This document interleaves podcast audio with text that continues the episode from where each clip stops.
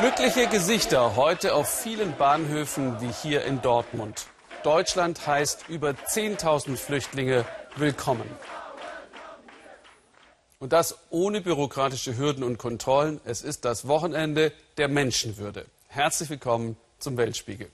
Die aktuelle Situation, aber auch wie Deutschlands Entscheidung bei den Menschen im Nahen Osten aufgenommen wird, beschäftigen uns zu Beginn der Sendung. In der EU gibt es um die Verteilung weiter Streit. Kommissionschef Juncker will am Mittwoch dazu ein Konzept vorstellen. Vor allem die östlichen und baltischen EU-Staaten wehren sich. Die Lage in Ungarn steht weiter im Brennpunkt. Der herzlose Umgang ihrer Regierung mit den Flüchtlingen ist inzwischen vielen Ungarn peinlich. Anna Tillak aus der Grenzregion zu Serbien. Warten Sie, warten Sie, das Kind ist krank. Bitte nicht schieben. Mit solchen Szenen hat Borlasch Salai täglich zu tun. Er ist freiwilliger Helfer hier an der ungarisch-serbischen Grenze. Eigentlich programmiert er Computersoftware. Doch seit die Flüchtlingskrise in seinem Land eskaliert ist, kommt er jeden Tag hierher. Uh, die ungarische Regierung ist mit der Situation überfordert. Sie sollten Sozialarbeiter einsetzen, nicht nur Polizei. Die Polizei kommuniziert nicht mit den Flüchtlingen. Heute ist es hier besonders schlimm. Die Polizei umringt die Flüchtlingsgruppe, die sich eingeschüchtert zusammendrängt. Einige wollen in den Bus, andere haben Angst, dass er sie in ein Camp bringt. Es herrscht Chaos. Borlasch versucht zu vermitteln. Eine Gruppe junger Syrer, offensichtlich gezeichnet von der Flucht, weigert sich in den Bus zu steigen. Das Misstrauen gegenüber der Polizei ist zu groß. Ich will nicht ins Camp. Dort machen sie uns fertig, schlagen uns. Denn da ist keine Presse. Wir wollen unsere Rechte. Wir sind Menschen, keine Tiere. Wir haben ja nichts falsch gemacht. Ich bin Ingenieur. Er ist Ökonom. Wir haben nichts falsch gemacht. Wir wollen nur leben.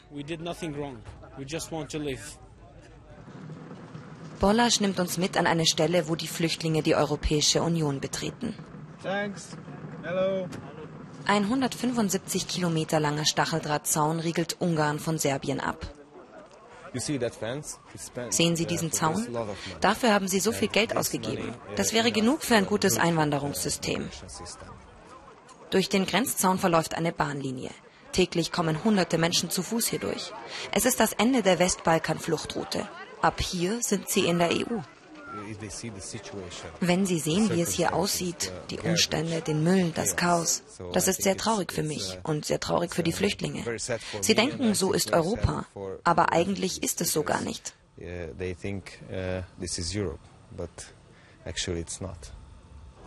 Borlasch versucht, die Menschen willkommen zu heißen. Aber der Ansturm ist zu groß. Tausende Flüchtlinge machen sich in Serbien Richtung Grenze auf. Ein paar freiwillige Helfer sind zu wenig.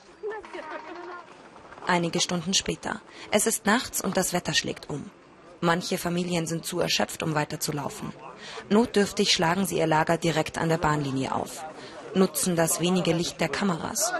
Doch auch die Journalisten sind irgendwann weg. Einige Gruppen wandern weiter durch die Nacht. Nach ein paar hundert Metern treffen wir sie wieder, hinter einer Polizeisperre. Die Flüchtlinge wollen zu Fuß nach Budapest, doch die Polizei will sie in das naheliegende Camp lotsen. Aufregung, ein junger Mann, der gut Englisch spricht, versucht zu übersetzen und die Menge zu beruhigen.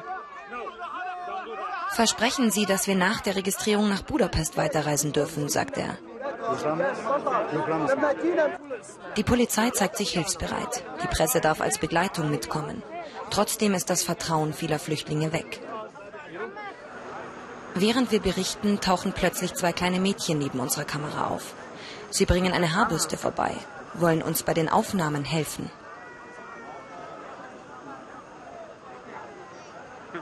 Als wir mit der Familie ins Gespräch kommen, stellt sich heraus, dass der Vater ein Kollege ist. Er hat in der syrischen Stadt Raqqa als Kameramann gearbeitet. Dann erwischt ihn die Kugel eines Scharfschützen.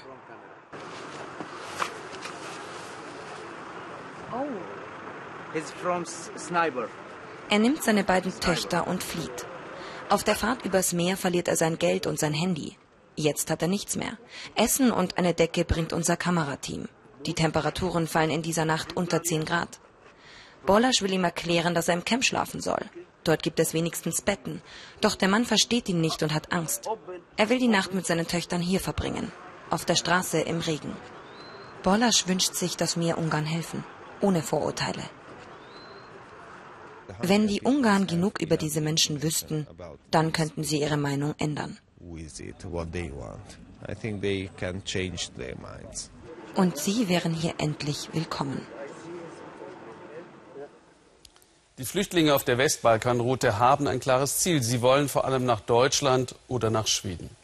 Beide EU-Staaten haben zusammen mit wenigen anderen voll Verantwortung übernommen. Auf dieser Karte lässt sich das gut ablesen. Die orangefarbenen Länder leisten viel, die grauen dagegen weniger als die EU-Kommission forderte, bis nichts. Die Bilder der vergangenen Stunden werden im Nahen Osten aufmerksam verfolgt. Volker Schwenk in unserem Studio in Kairo. Wie wirkt die Entwicklung in Österreich und Deutschland auf die Menschen in Ihrer Region? Die großen arabischsprachigen Nachrichtenkanäle Al Jazeera oder Al Arabiya haben natürlich berichtet, aber was mehr Ausdruck der Stimmung unter den Leuten ist, das sind die sozialen Netzwerke, das ist Facebook und das ist Twitter. Und da wird die Regierung, die Bundesregierung und allen voran Kanzlerin Merkel schon fast mit religiösem Beiklang äh, gefeiert, verehrt.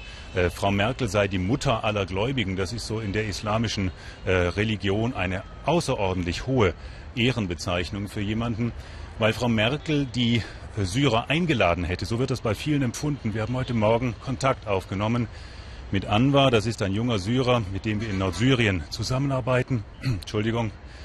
Und er sagte, jetzt fühlen sich sehr viele Familien quasi eingeladen nach Deutschland. Sie wollen jetzt aufbrechen nach Deutschland. Auch sein Bruder macht sich jetzt auf, von Izmir nach Deutschland mit seiner Familie überzusetzen. Warum gehen diese Menschen jetzt aus einer relativ friedlichen Religion, äh, Region, Verzeihung? Friedlich ist sie ja, aber sie ist weitgehend zerstört. Äh, wir haben das beobachten können in Kobane. Da sind wir vor ziemlich genau drei Wochen aufgebrochen nach Kobane. Die Stadt zu 80 Prozent in Trümmern. Es kommen Menschen zurück nach Kobane, aber diese Menschen, äh, die sind verzweifelt. Und wenn man ihnen jetzt in Kobane nicht hilft, dann werden sie sich auch überlegen, ob sie wieder aufbrechen nach Deutschland. Sie warten einfach schon zu lange, dass sich die Situation in Syrien verbessert und sie tut es nicht. Und Syrien, das ist ja nur ein Teil dieser Krisenregion im Nahen Osten. Wir waren auch im Nordirak. Im Irak, da gibt es nach wie vor Flüchtlingslager, in denen Jesiden Zuflucht gefunden haben. 16.000 in diesem Lager, das Lager Chanke. Es sind alles Jesiden aus der Sinjar-Region. Und sie sagen, wir werden nicht zurück können in unsere Heimatdörfer. Dort ist immer noch der IS oder dort sind Araber. Und diese Araber, die haben mit dem IS kooperiert. Also, sie haben Angst, sie sind verzweifelt und sie sehen überhaupt nicht, dass der Krieg in ihrer Heimat bald ein Ende nimmt und darum jetzt die Entscheidung für viele von Ihnen, alles ist besser als hierbleiben, lasst uns nach Deutschland gehen, denn Deutschland, und das ist die Botschaft der Bilder aus Deutschland, nimmt uns mit offenen Armen auf. Volker, da fragt man sich natürlich, warum nehmen eigentlich die Reichen, Saudi-Arabien, Katar, die Emirate, bislang keinen einzigen Flüchtling auf? Äh, das fragen sich auch viele hier in der Region. Es gibt einen mittlerweile äh, überall in der arabischen Region weiter äh, verbreiteten Facebook-Post. Da steht sinngemäß drin, wir werden später einmal unseren Kindern erzählen, dass die Syrer nach Berlin gereist sind in ihrer Not, obwohl Mekka doch viel näher gewesen wäre. Es gibt ein Gefühl der Scham ganz weit verbreitet unter vielen Arabern hier, die sagen, wir sollten uns um dieses Problem kümmern. Die Golfstaaten tun es nicht. Sie haben Angst davor, dass sie mit den Flüchtlingen Terroristen über die Grenzen lassen. Sie sagen, wir haben doch schon so viel Geld bezahlt. Wir sind dafür nicht ausgerüstet. Wir können keine Flüchtlinge aufnehmen. All diese Argumente hat man im Westen vorher allerdings auch schon gehört. Vielen Dank nach Kairo.